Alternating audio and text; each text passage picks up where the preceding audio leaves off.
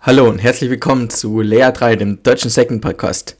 Heute begrüße ich euch zu Folge 6 und nach einer kurzen einwöchigen Pause ist letzte Woche leider nicht ganz rausgegangen, war dann doch irgendwie ziemlich viel los und das Wetter war so schön, also ich glaube, ähm, war jetzt auch nicht so schlimm. Ist jetzt auch gar nicht so viel passiert gewesen. Bin ich mich heute wieder zurück mit der neuen Folge und heute ist dann doch, kann man doch ein bisschen mehr mal reden. Ähm, wo fangen wir denn am besten an? Ich glaube, es gab wieder, ich weiß nicht, ob ihr das mitbekommen habt, aber El Salvador haut wieder raus. Ähm, der Präsident von ihnen hat verkündet, dass jeder erwachsene Bürger, das sind circa 4,2 Millionen, also klar jetzt nicht mega groß, aber dann doch irgendwie ein paar Millionen Bürger, jeweils pro Person, also 30 US-Dollar in Bitcoin bekommen werden. Das sind so 0,001, glaube ich, circa. Ähm, vom Staat aus, also circa 150 Millionen US-Dollar wären das. Und das halt so als Anreiz gedacht, um die Akzeptanz zu verbessern. Was ich eigentlich schon ziemlich krass finde, dass wir jetzt quasi mittlerweile bei, bei Airdrops von Staaten sind, dass da irgendwelche Präsidenten nicht nur irgendwie einfach die Gelddruckmaschine anwerfen, was ja doch vergleichsweise ziemlich leicht fällt, wie das ja die EZB oder die Fed macht, sondern jetzt wirklich halt hartes Geld, also Sound Money, wie Bitcoin einkauft von ihrem eigenen Geld, das sie nicht so leicht drucken kann und dann verteilt. Also ich finde es schon, schon echt crazy, eigentlich, wie schnell das jetzt alles geht, dass jetzt plötzlich irgendwelche Präsidenten Airdrops an die Bürger verteilen. Genau eine weitere coole News ist, ich werde auch dazu den Link in die Show Notes packen. Äh, Sliding Netzwerk, Netzwerk ähm, wächst weiterhin und zwar mittlerweile immer schneller, immer stärker. Hat es natürlich auch durch die ganze El Salvador-Sache rund um Strike und Jack Mellers einen riesen Aufschwung bekommen, weil das letztendlich oder eine der Grundlagen von dem neuen Bankensystem sein wird, das sie ja versuchen einzuführen dort. Allein schon mit Bitcoin Beach, die ja quasi die Bitcoin, eine Lightning Bank auf Bitcoin verwalten mit mittlerweile ein paar tausend ähm, Mitgliedern, das ist schon ziemlich krass. Da sind jetzt mittlerweile über 1600 Bitcoin ähm, eingeloggt quasi. Öffent in öffentlichen Channels immer ganz wichtig. Ich glaube, das ist mindestens nochmal gleich viel oder es ist schwer abzuschätzen zumindest, wie viel dann nochmal in Private Channels ist. Ist auf jeden Fall jetzt schon in Public Channels 1600 Bitcoin, was ja schon eine ganz stolze, stolze Summe ist. Und es wird auch immer noch mehr. Dann noch eine boah, kleine News, bisschen technische Sache. LND 13, äh, also 0.13 von Lightning Labs ist ja auch die Lightning-Version, die wir nutzen bei unserer Decks. Hat ein neues großes Update bekommen, jetzt nämlich die 13er Version, davor war ja die 12er Version quasi die aktuellste. Hat viele kleine Updates, würde ich jetzt so sagen, habe es grob überflogen. Ähm, interessant ist zum Beispiel Coin Selection, man kann es auswählen und auch noch Atomic Multipath Payments. Davor hatten wir nur das MPP, also Multipath Payments. Bei Atomic Path Pay Multipath Payments ist jetzt der Unterschied, dass ähm, Zahlungen nicht mehr teilweise durchkommen können, sondern jetzt nur noch ganz oder gar nicht, also wenn man es halt wählt oder das nutzt. Ähm, genau. Und dass man quasi entweder es gibt halt eine richtige, eine komplette Zahlung oder halt gar nicht. Genau. Dann noch eine bisschen, ja, negative News, zumindest kurzfristig negativ, glaube ich. Ist China setzt jetzt aktuell den Mining-Bann doch relativ rigoros um und auch äh, zügig um. Die Hashrate ist relativ stark gedroppt, also um ein gutes Drittel zurückgegangen. Dementsprechend ist auch jetzt ähm, die Blockzeit relativ langsam. Die Fees sind vergleichsweise jetzt nicht so viel Aktivität herrscht, relativ hoch. Und ja, ähm, habe ich nicht so lange, äh, nicht so schnell eingeschätzt, dass es wirklich kommt oder dass es wiederkommt. Ich glaube, es war ja schon mal vor zwei, drei Jahren oder so. Ähm, jetzt aber ist es doch natürlich auch alles so gewachsen, dass es jetzt auch ein bisschen mehr Auswirkungen hat. Man sieht schon verschiedene große Laster und teilweise auch Flugzeuge, die beladen werden mit Minern, weil die jetzt alle umziehen zu Gebieten, wo das halt regulatorisch klarer ist. Da sind, glaube ich, Länder wie Kasachstan vorne dabei, aber auch mittlerweile die USA, die ja immer mehr versuchen, sehr Bitcoin-freundlich zu werden und mit Texas und Wyoming und ähm,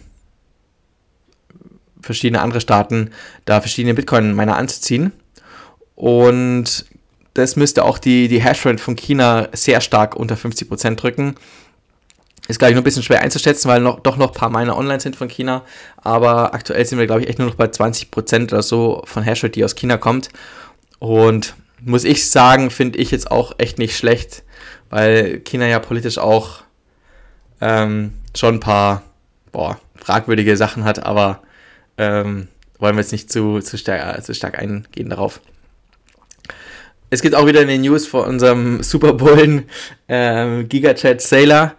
Ähm, also Michael Saylor hat wieder eingekauft, hat sich auch, nachdem er erstmal 500 Millionen aufgenommen hat an Kredit, also an Schulden, um Bitcoin einzukaufen, hat er ca. 13.000 Bitcoin gekauft und jetzt ähm, hat auch noch seine Firma gesagt, also MicroStrategy, ja, also sie würden jetzt auch nochmal eventuell, also nicht gleich oder äh, auch nicht wirklich mit einem festen Datum, aber sie würden auch nochmal Aktien, eigene Aktien verkaufen im Wert von einer Milliarde, um noch mehr Bitcoin kaufen zu können. Dabei hat er jetzt schon eher ich weiß nicht, eine, glaube ich, eine unbekannte Menge an Bitcoin, aber allein seine einzelnen Firmen zusammen 110 äh, oder 120.000 120.000 Bitcoin, was ja schon echt eine beträchtliche Summe ist. Das sind, das sind jetzt echt nicht nur ein paar Millionen, das sind nicht keine zig Millionen, das sind einfach jetzt Milliarden an US-Dollar, die da drin sind. Also das ist schon, schon eine heftige World Precision, die er sich da innerhalb von jetzt einem, ja mittlerweile einem guten Jahr aufgebaut hat.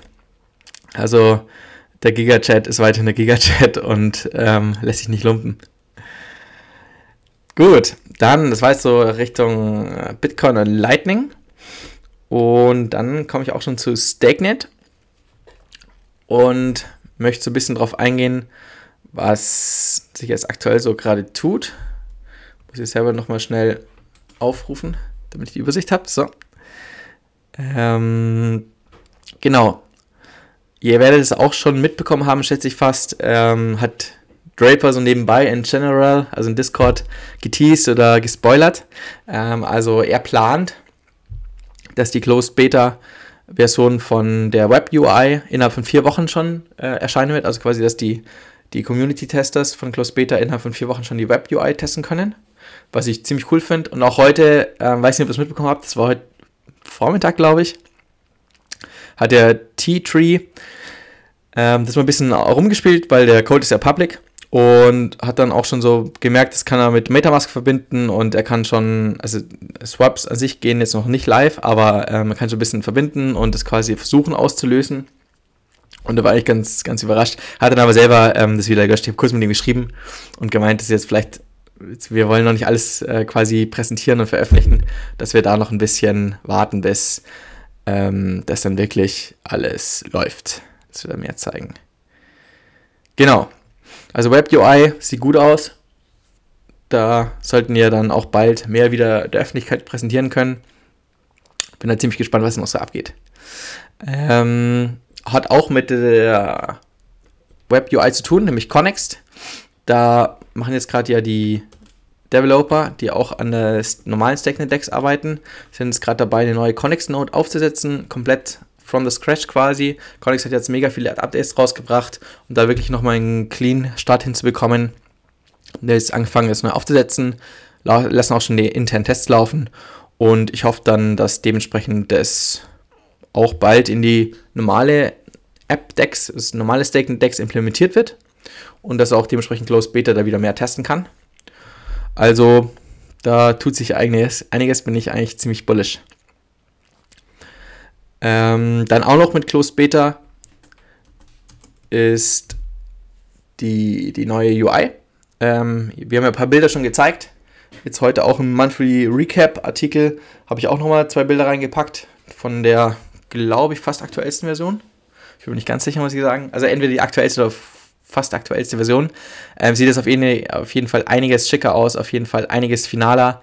Ähm, macht jetzt richtig Bock, das zu sehen. Will jetzt nur noch das, das Portfolio-Tab. Ähm, das ist, glaube ich, noch das einzige Tab, das noch nicht auf der neuen UI, auf der neuen UI, neue, neuen UI stand ist. Sollte ich vielleicht schneiden, aber ist gerade auch ein bisschen spät schon. Schon fast halb zwölf jetzt. Ähm, also sorry für die Versprecher.